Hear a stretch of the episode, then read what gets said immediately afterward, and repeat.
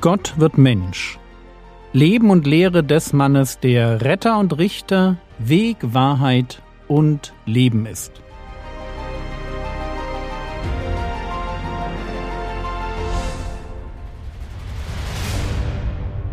Episode 63 Johannes der Täufer Teil 5 Bringt nun der Buße würdige Früchte. Das war unser letzter Gedanke gestern. Die Gefahr, dass wir nach der Umkehr zu Gott wieder anfangen, auf uns selbst zu vertrauen. Während Lukas davon berichtet, dass diese Gefahr für alle Zuhörer bestand, fokussiert Matthäus auf die Pharisäer und die Sadduzäer. Matthäus 3, die Verse 7 bis 9 als er aber viele der Pharisäer und Sadduzäer zu seiner Taufe kommen sah, sprach er zu ihnen: Otternbrut, wer hat euch gewiesen, dem kommenden Zorn zu entfliehen? Bringt nun der Buße würdige Frucht. Und meint nicht, bei euch selbst zu sagen, wir haben Abraham zum Vater. Denn ich sage euch, dass Gott dem Abraham aus diesen Steinen Kinder zu erwecken vermag. Man kann sich gut vorstellen, warum Johannes hier so abweisend reagiert. Pharisäer und Sadduzäer, also die streng religiösen und die Liberalen, die, die es mit den Geboten besonders ernst nahmen und die, denen es mehr darum ging, gut mit den Römern auszukommen, diese beiden Gruppen waren sicherlich die letzten, die man unter den Zuhörern eines Erweckungspredigers erwarten würde. Aber klar, was blieb ihnen noch anderes übrig?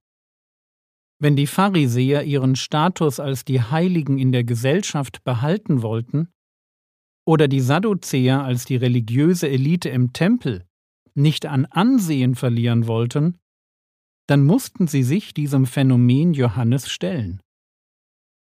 Sie mussten mitmachen und sei es nur als religiöse Show, um weiterhin ihren Status zu behalten.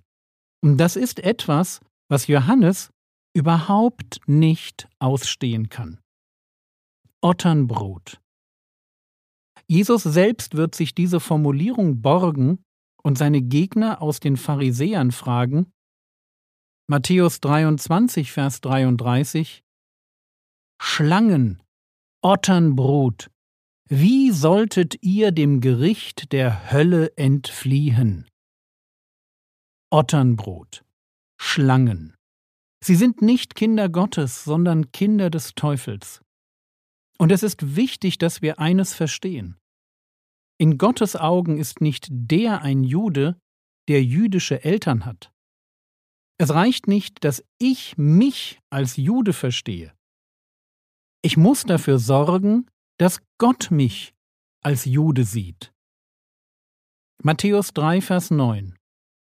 Und meint nicht bei euch selbst zu sagen, wir haben Abraham zum Vater. Denn ich sage euch, dass Gott dem Abraham aus diesen Steinen Kinder zu erwecken vermag. Die Gefahr eines Juden besteht darin, dass er seine Herkunft, insbesondere seine Abstammung von Abraham, zu wichtig nimmt. Aber Jesus selbst formuliert in Offenbarung Kapitel 2, Vers 9 in seinem Sendschreiben an die Gemeinde in Smyrna Ich kenne deine Bedrängnis und deine Armut. Du bist aber reich. Und die Lästerung von denen, die sagen, sie seien Juden und es nicht sind sondern eine Synagoge des Satans. Hier sind Juden in Smyrna, die treffen sich in der Synagoge und sagen, dass sie Juden sind, aber sie sind es nicht in Gottes Augen. Es kommt im Leben also nicht darauf an, wofür ich mich halte, sondern darauf, wofür Gott mich hält. Und um ein Jude zu sein, also ein wahrer Nachkomme Abrahams, reicht es eben nicht aus, dass ich mit dem Patriarchen Abraham biologisch verwandt bin. Oder wie Paulus es in Römer 2 formuliert, wenn er schreibt, Denn nicht der ist ein Jude, der es äußerlich ist, sondern der ist ein Jude, der es innerlich ist. Und wenn ich nicht den Glauben und die Hingabe eines Abraham habe, die Beschneidung des Herzens, dann nützt mir auch mein ganzes jüdisches Gehabe nicht. Gott ist immer auf der Suche nach Wahrheit und Authentizität. Und wenn er will, dann kann er, und das ist wieder eine bewusst übertreibende Formulierung, wenn er will, kann er Abraham aus Steinen Kinder erwecken. Gott braucht das jüdische Volk nicht. Und es ist wichtig, dass gerade die religiösen Führer diese Lektion beachten, denn ihnen läuft die Zeit davon. Matthäus 3, Vers 10 Schon ist aber die Axt an die Wurzel der Bäume gelegt. Jeder Baum nun, der nicht gute Frucht bringt, wird abgehauen und ins Feuer geworfen. Das Bild ist einfach zu verstehen. Es geht um Gericht darum, dass Gott kommt und sein Volk richtet. Menschen als Bäume. Da sind einmal die Bäume, die gute Frucht bringen, genau genommen der Buße würdige Frucht, und da sind die Bäume, die keine gute Frucht bringen. Und für die gilt, jeder Baum nun, der nicht gute Frucht bringt, wird abgehauen und ins Feuer geworfen.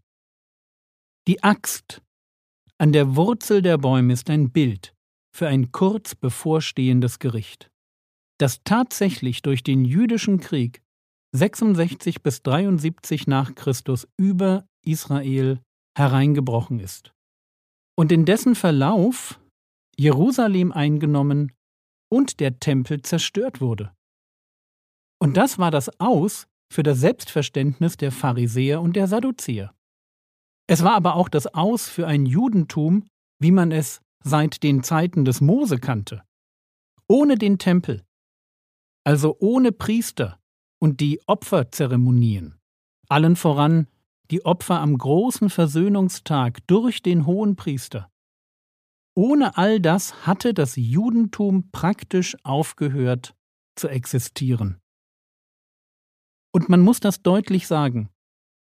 Was heute unter dem Begriff Judentum firmiert, ist eine Neuschöpfung. Nur möglich, weil man die Gebote, die in direkter Verbindung mit dem Tempel standen, umformulierte. Und das bedeutet, an die Stelle von Gottes Geboten traten menschliche Gebote. Aber Johannes bezieht sich hier nicht nur auf das Judentum, sondern auf das Schicksal einzelner Juden. Es sind Bäume, Mehrzahl.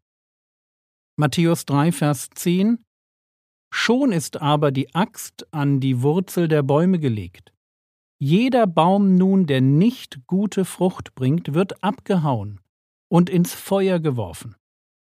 Und um zu verstehen, wie grausam der jüdische Krieg war, wie er Hunderttausenden das Leben kostete, wie Zehntausende versklavt wurden und ganz Galiläa und Judäa verwüstet, muss man den Bericht von Josephus Flavius lesen.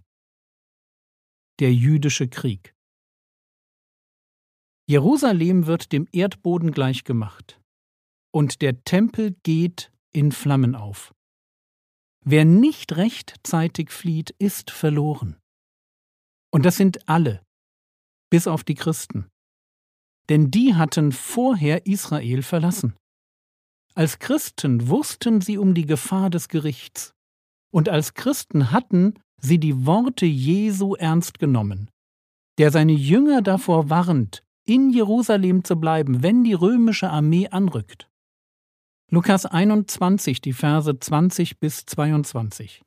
Wenn ihr aber Jerusalem von Heerscharen umzingelt seht, dann erkennt, dass seine Verwüstung nahe gekommen ist. Dann sollen die in Judäa auf die Berge fliehen, und die, die in seiner Mitte sind, daraus fortgehen, und die, die auf dem Land sind, nicht dort hineingehen. Denn dies sind Tage der Rache, dass alles erfüllt wird, was geschrieben steht. Tage der Rache, denen nur die entgehen werden, deren Buße echt ist, die nicht nur äußerlich zu Gott umkehren, sondern die wahrhaftige Juden und echte Kinder Abrahams sind.